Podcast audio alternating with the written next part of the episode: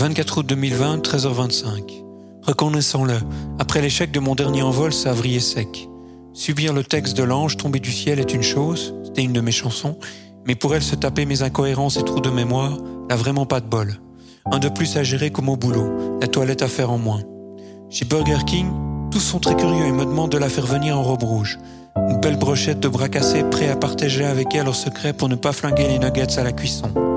Trois fromages qui, contrairement à moi, parlent droit mais pensent de travers, imagine déjà en égérie visuelle d'un menu enfant. Une partie de son cerveau s'est en effet arrêtée en 1998, date de sortie du film La Petite Sirène de Walt Disney. Il pleurerait de joie de pouvoir recevoir un autographe.